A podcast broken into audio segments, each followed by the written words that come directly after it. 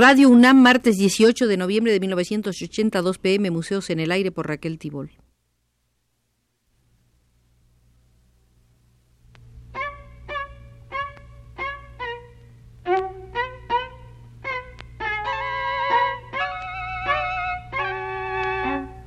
Museos en el Aire.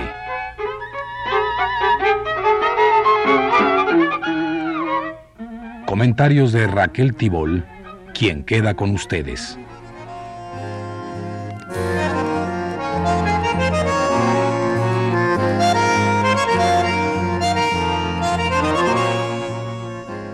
Muchos son los vacíos que debemos llenar en el aéreo museo que nos cobija.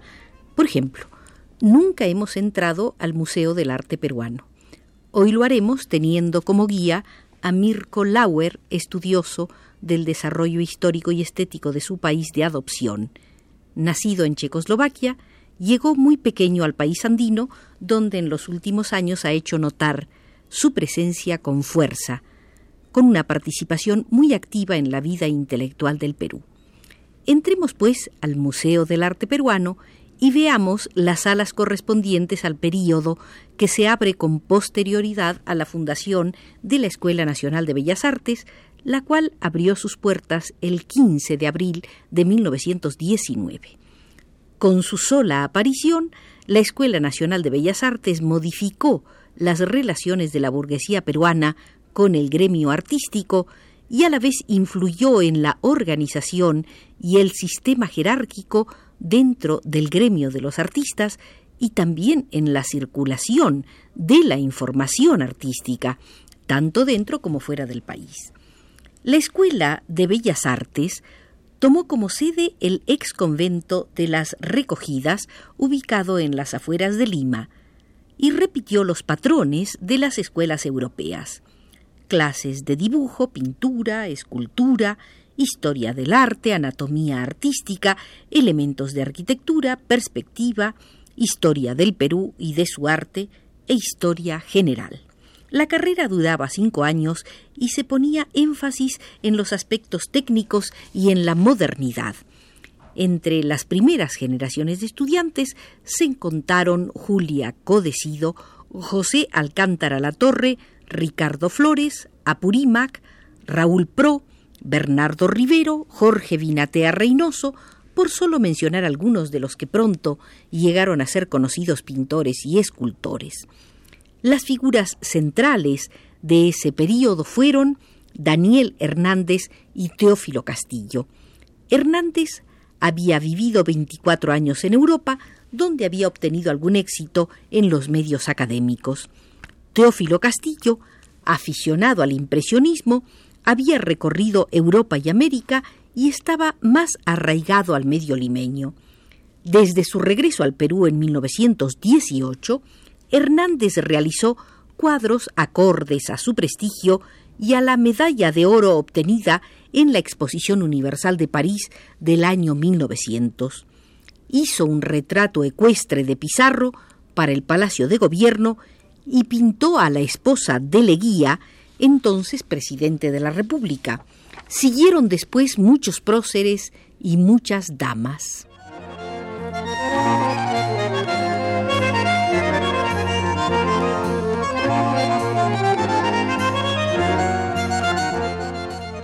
Castillo era pintor de paisajes y de cuadros históricos sin aura oficial, con acento en elementos coloniales o incaicos. Seguidor de Ricardo Palma, el autor de Tradiciones peruanas, abogaba por una temática local resuelta dentro de los cánones del impresionismo. Fervoroso católico, hizo un gran cuadro con el que los peruanos obsequiaron al Papa León XIII en sus bodas de oro sacerdotales. Por su parte, Daniel Hernández fue contratado en París para asumir la dirección de la escuela y se esperaba de él que inculcara todo lo que había aprendido en Europa. El vanguardismo y la modernidad no eran la palabra de orden en esos momentos en el Perú. Lo que se deseaba era superar la improvisación, la bohemia y la anarquía, tan poco gratas a la burguesía que requería de prestigios culturales.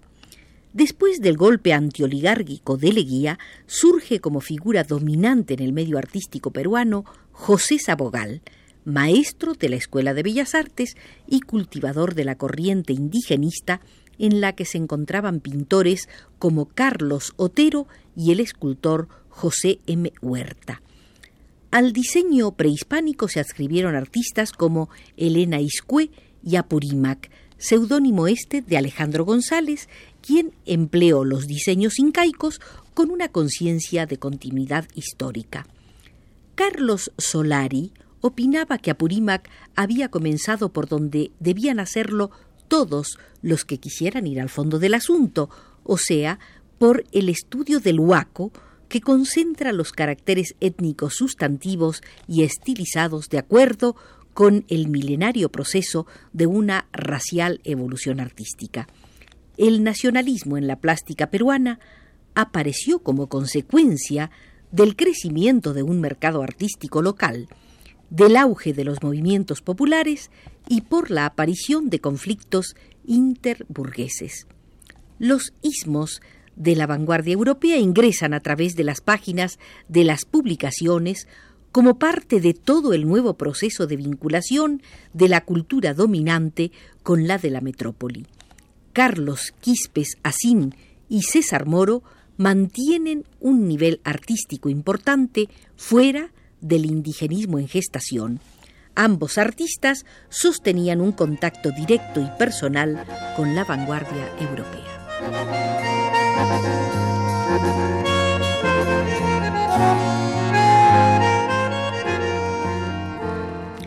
Durante largo tiempo la figura del indio fue considerada la piedra de toque del nacionalismo pictórico.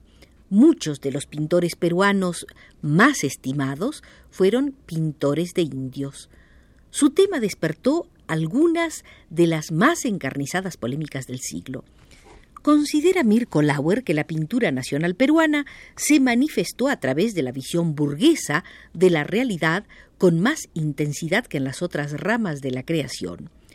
Por esto debemos imaginar en todo momento a los indios de los lienzos ocupando simultáneamente fuera de ellos un espacio social concreto, el de la demanda o cuando menos el de la aceptación de los consumidores de este género de pintura, es decir, las capas más altas de la burguesía, con su secuela de publicaciones y otros mecanismos de legitimación en el mercado. En el Perú, para la cultura dominante, la pintura ha constituido y sigue constituyendo un tanteo entre la captación de imágenes nacionales y la importación de estilos extranjeros, con ocasionales salidas eclécticas entre las dos cosas. El indio ha sido uno de los objetos de ese tanteo que en todo momento ha obedecido a la racionalidad de la clase dominante y cuya historia sobre el lienzo es también la historia de las relaciones entre el pueblo quechua y diversos momentos y grupos de la burguesía peruana. Desde la conquista hasta mediados de la República, el indio es un personaje incidental en la pintura. Pinta, pero rara vez aparece, y cuando lo hace es visto a través de ojos ajenos, cumpliendo invariablemente alguna función servil ni en los esplendores pictóricos coloniales, ni en el muralismo del siglo XIX se conoce en los artistas peruanos nacionales el deseo o la posibilidad de ir más allá de la preocupación modificada de formas recibidas o de retratarse con una finalidad expresiva. La pintura republicana del Perú contiene indios y lo indio pero rarísima vez hombres individualizados. En general, los indios más célebres de la pintura peruana son anónimos, como suele suceder con los personajes simbólicos y alegóricos. Sin embargo, este indio anónimo y socialmente indomiciliado ha sido uno de los factores que más ha contribuido a definir el proceso plástico peruano pero sería engañoso pensar, como alguna vez lo sugirió una perspectiva populista, que es la cultura dominada la que ha ido imponiendo su presencia en los lienzos y en los muros de las casas urbanas. Más bien, ha sido la cultura dominante la que ha ido tratando de integrar las imágenes y mitologías de los hombres culturalmente dominados en un proceso que no es tanto de descubrimiento ni de revelación, sino de mistificación, a menudo involuntaria, por parte del artista de una realidad ya predescrita en la conciencia colectiva por las relaciones de dominación económica y social.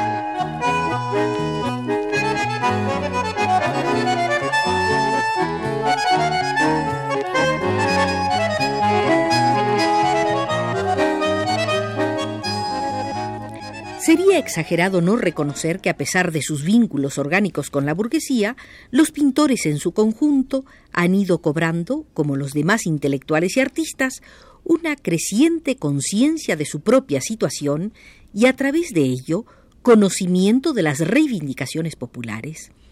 El tránsito del paisajismo de la segunda década del siglo al indigenismo de la tercera y parte de la cuarta década no solo trae la llegada del tema del indio a la pintura, sino también una modificación sustancial de ese paisaje que pasa de ser un escenario natural a ser un escenario social en el que cumple un rol importante la pintura de la arquitectura andina. Una de las discusiones más frecuentes en el Perú en torno al tema del indio en los años 20 y 30 es qué significa, en términos artísticos o políticos, colocar o no la figura del indio sobre el lienzo. En este campo, las posiciones se multiplican y van desde quienes opinan que lo indio no debe ser una mera representación, sino un espíritu o estilo universales, hasta los que piensan que el indio, como una de las representaciones concretas del proletariado peruano, debe ocupar el centro del escenario plástico. De hecho, hasta mediados de los 40, la pintura peruana ha sido estrictamente figurativa e incluso en el presente las corrientes no figurativas no dominan el panorama artístico. Presentar o no al campesino quechua ha sido y es una opción real para todo pintor como puede serlo representar o no las bellezas de la burguesía o las formas de la industria. Lo que debe anotarse en este sentido es que la representación del indio debió, mas no logró, cumplir con dos tareas fundamentales operar como efectivo instrumento de revelación de un sector de la nacionalidad y la realidad social y servir para abrir las puertas a todo el universo de la cultura dominada. Una vez puesto de lado el bucolismo y el folclorismo, la representación del indio debía ser una denuncia social que entrañaba el peligro de entrar en conflicto con el mercado si no era cuidadosamente manejada y porque los patrones estético-ideológicos contradecían la figura concreta de la raza dominada.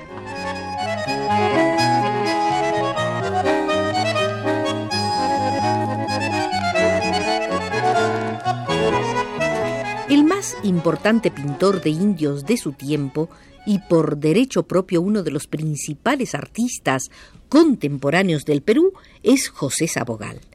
A la hora de la pugna entre academicismo y postimpresionismo, Sabogal era un artista adulto, con ideas propias, que se aprestaba a ingresar a la docencia en la Escuela de Bellas Artes. Su indigenismo se desarrolló entre dos presiones contrarias. En sus primeros años, la de los academizantes que reclamaban más ortodoxia en el tema y más refinamiento en el tratamiento. Y en los últimos años, la de los universalistas que criticaron el localismo de los temas y exigieron también significativamente un tratamiento formal más sofisticado. En 1957, en un artículo sobre José Sabogal, decía Jorge Falcón. Lo de indigenismo aplicado a los peruanos como Sabogal es un apodo racista y un reflejo de incomodidad cultural. Es una reacción contra quienes, artistas e intelectuales cultos, sin comillas, no se apartan del pueblo y de la tierra. Sabogal no fue, como muchos afirmaron, un enemigo de lo extranjero en la pintura. Después de todo, Dentro de una mecánica habitual en este siglo, la experiencia en el extranjero es importante en la conformación de la visión artística de José Sabogal. Ella es justamente lo que le agudiza la penetración para descubrir para la pintura a la criatura nacional y el paisaje del ámbito peruano. Sabogal impulsa una visión integracionista cuya expresión más interesante es su visión del arte peruano como un continuo de creación popular en el tiempo. Es esta naturaleza integracionista de su nacionalismo artístico la que debemos tomar en cuenta en una visión panorámica del arte peruano.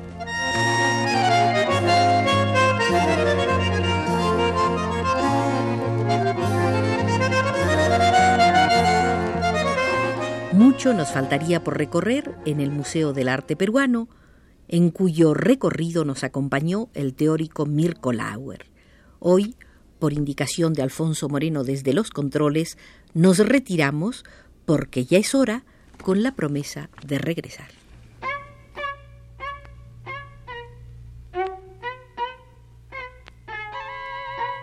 Museos en el aire.